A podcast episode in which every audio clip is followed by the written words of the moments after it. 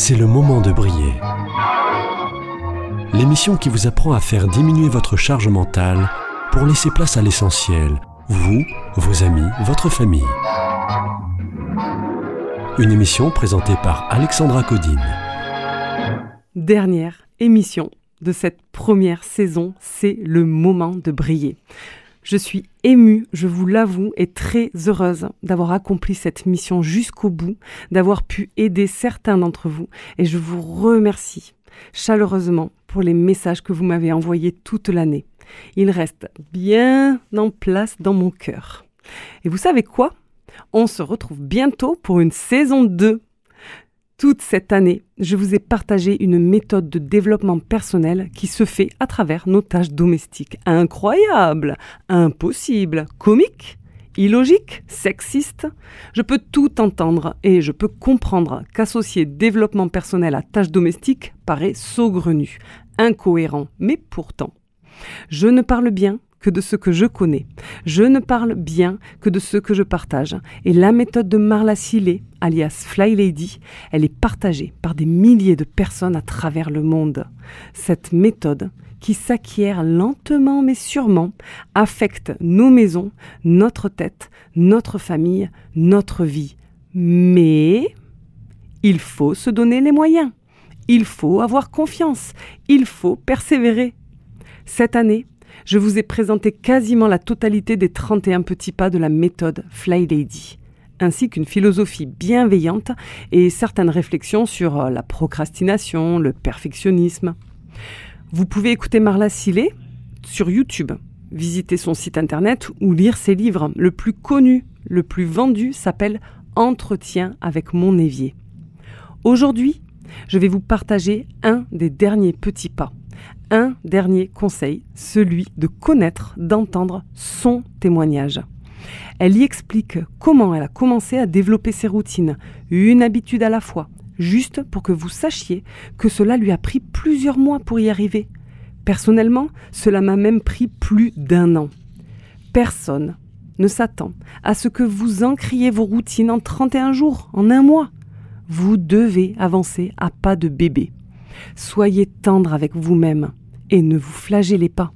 Vous y arriverez si vous gardez en tête les mots confiance, patience, persévérance douce, amour. Nous sommes donc en décembre 1999. Marla faisait le point sur sa première année de changement de comportement, son changement de façon de penser. Elle s'était mise en action suite à une brise divine qu'elle dit avoir reçue un an plus tôt pour sortir de son chaos.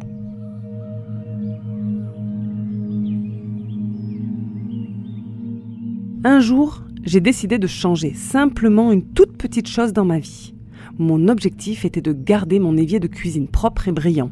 C'était tout ce que je voulais accomplir. À ma grande surprise, j'en ai retiré plusieurs avantages supplémentaires. Puisque je voulais garder mon évier propre, bah, je vidais mon lave-vaisselle pour pouvoir y mettre la vaisselle sale. Avec le nettoyage de l'évier régulier, je voulais du coup que les plans de travail autour soient propres. Puis, quand je cuisinais, j'en profitais pour nettoyer en même temps que je préparais les repas.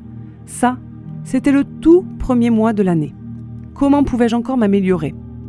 Mon objectif du mois suivant était de ne plus empiler mes vêtements sales sur une chaise ou sur le sol dans la salle de bain. Après un mois de mise de mes vêtements sales là où ils devaient aller, je n'avais plus ces piles de vêtements un peu partout. Notre chambre avait l'air immense. Dès qu'un panier était plein, hop, je lançais une lessive. En plus de mes vêtements propres et rangés, je récupérais une salle de bain nette, sans vêtements au sol, une chambre nette. Je venais de créer ma routine linge. En mars, mon objectif était de fabriquer ma routine du soir et de m'y tenir. Ce fut le meilleur cadeau de tous. Chaque soir, je prenais 15 minutes et je ramassais, rangeais tout ce qui n'était pas à sa place. Et ce qui n'avait pas sa place, je le mettais hors de vue. Avec cette tâche toute simple, notre maison avait tout le temps l'air accueillante. J'avais une liste de choses à vérifier avant de me coucher. Un autre avantage est que je commençais à voir des îlots d'encombrement, ce que j'appellerai plus tard des points chauds, des hotspots, disparaître. Ma maison devenait belle et je voulais qu'elle le soit encore plus. En avril, mon objectif était de faire mes tâches ménagères quotidiennes. J'avais une routine et je la faisais tous les jours. Donc, j'ai développé une routine du matin qui listait tout ce qui devait être fait et m'occuper de moi faisait partie de ma routine. Je le méritais. J'avais fait cette liste dans l'ordre où je voulais que les choses soient faites. Le bénéfice supplémentaire était que ma maison devenait encore plus propre et je n'y passais que 15 minutes le soir et 30 minutes le matin. En mai, l'objectif était de faire mes tâches hebdomadaires. Pour ce faire, j'avais besoin d'un jour de nettoyage. J'ai donc créé mon plan hebdomadaire. Lundi était le jour nettoyage, mardi était mon jour libre, jeudi mon jour de déplacement, de course, le vendredi c'était le jour de bureau et une journée spéciale pour être romantique. En plus de ce plan de base hebdomadaire, j'ai découpé ma maison en zones pour mieux m'en occuper. Avec ces nouvelles zones, j'ai commencé à nettoyer avec un but, un espace à la fois. La maison était en train de devenir un foyer. Je travaillais le plan et le plan travaillait pour moi. J'étais fière de notre maison. Pendant ce temps, mes amis sur le forum m'aidaient à rester sur la bonne voie. Je créais la communauté Fly Lady. En juin, mes routines étaient gravées dans la pierre. Tout ce que j'avais à faire était de les améliorer un peu. J'ai ajouté l'hygiène personnelle à ma routine du soir ainsi que la préparation de mes vêtements. J'avais parcouru beaucoup de chemin en six mois. Je me sentais très fière. Et pourtant, les six premiers mois de l'année avaient été difficiles pour ma famille. Ma mère a eu des problèmes de santé importants. J'avais dû me rendre au tribunal pour obtenir la permission de gérer ses affaires. En juillet, on a géré son rapprochement pour qu'elle soit près de moi. Et pour couronner le tout, j'allais commencer un nouveau poste, entre 30 et 40 heures par semaine. Et bien malgré tout, je gardais la tête hors de l'eau. Je gardais ma maison propre, j'étais moi-même surprise. Je trouvais ça facile. Septembre, octobre, mes routines, c'était le ciment qui tenait ma vie. Ma maison était impeccable. Tout le désordre avait disparu, sauf dans le garage j'avais systématiquement retiré tout le désordre sans me tuer à la tâche. Comment était-ce arrivé? Grâce aux zones. Elles m'ont aidé à me concentrer sur ce point. Vers la fin de chaque mois, je faisais une liste de tout ce qui me dérangeait dans notre maison, puis je les divisais en zones. Je mettais les choses à acheter sur mon jour de déplacement, mon jour de course, les tâches ménagères sur ma journée de nettoyage et les rendez-vous pour les petites réparations domestiques sur le jour de bureau. Au bout d'un mois, ma maison était mieux parce que j'avais fait les choses inscrites sur ma liste de choses à faire. En novembre, pour Thanksgiving, je recevais toute notre famille. Ma maison était nickel. Je n'avais pas à me tuer au nettoyage pour accueillir ma famille. À ce moment, il n'y avait plus que la cuisine à faire j'ai utilisé le même système. J'ai fait une liste de tout ce que je devais avoir pour préparer un bon repas et le menu. Puis j'ai divisé ma liste entre ce qu'il fallait pour le jour des courses, les tâches ménagères, ce qu'il fallait cuisiner en avance et les autres choses à acheter. La journée de fête a été merveilleuse.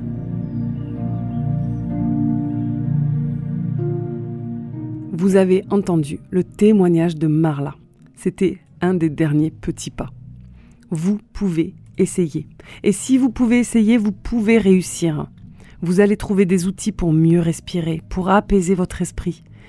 Il y a moyen de grandir en retrouvant vos rêves pour devenir quelqu'un de bien. Je ne peux plus respirer, j'ai mon cerveau qui crève.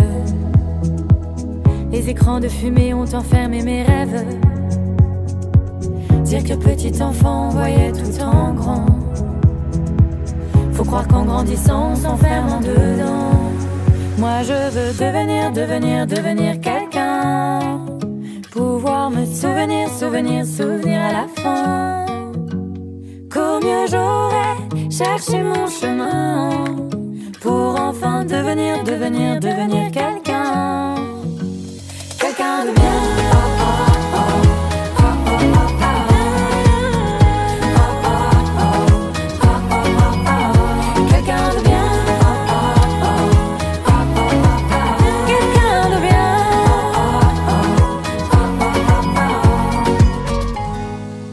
Dernière émission, il n'y aura pas de phrases négatives.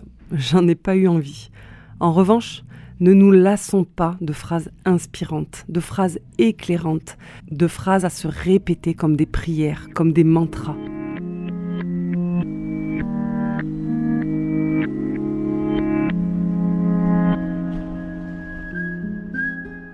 Ne nous lassons pas de faire le bien, car le moment venu, nous récolterons si nous ne perdons pas courage.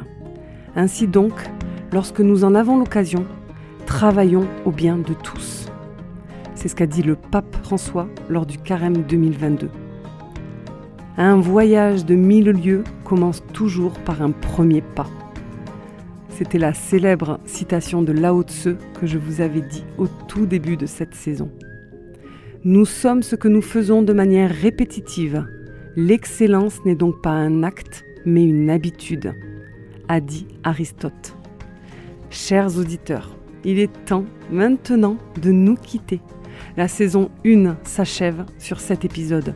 Je suis vraiment très heureuse car j'ai un sentiment d'accomplissement. J'ai fait ma part. Je voulais vous faire découvrir la méthode qui a bouleversé ma vie. À vous de jouer. Mais rappelez-vous, on se retrouve bientôt pour une saison 2. En attendant cet été, vous pourrez entendre des rediffs et puis si cette petite voix qui vous dit ça peut marcher, il faut essayer, vous manque trop, vous pouvez me retrouver sur les plateformes de podcast ou sur la page Facebook. Tapez c'est le moment de briller. Vous pouvez aussi m'écrire. Je me ferai une joie de vous lire et de vous répondre à il est temps de briller@gmail.com. Pour clôturer cette saison, cette émission, je me raccroche à mes habitudes, à mes phrases mantras, mes rituels, et je vous rappelle que tout commence par un évier qui brille. À très bientôt.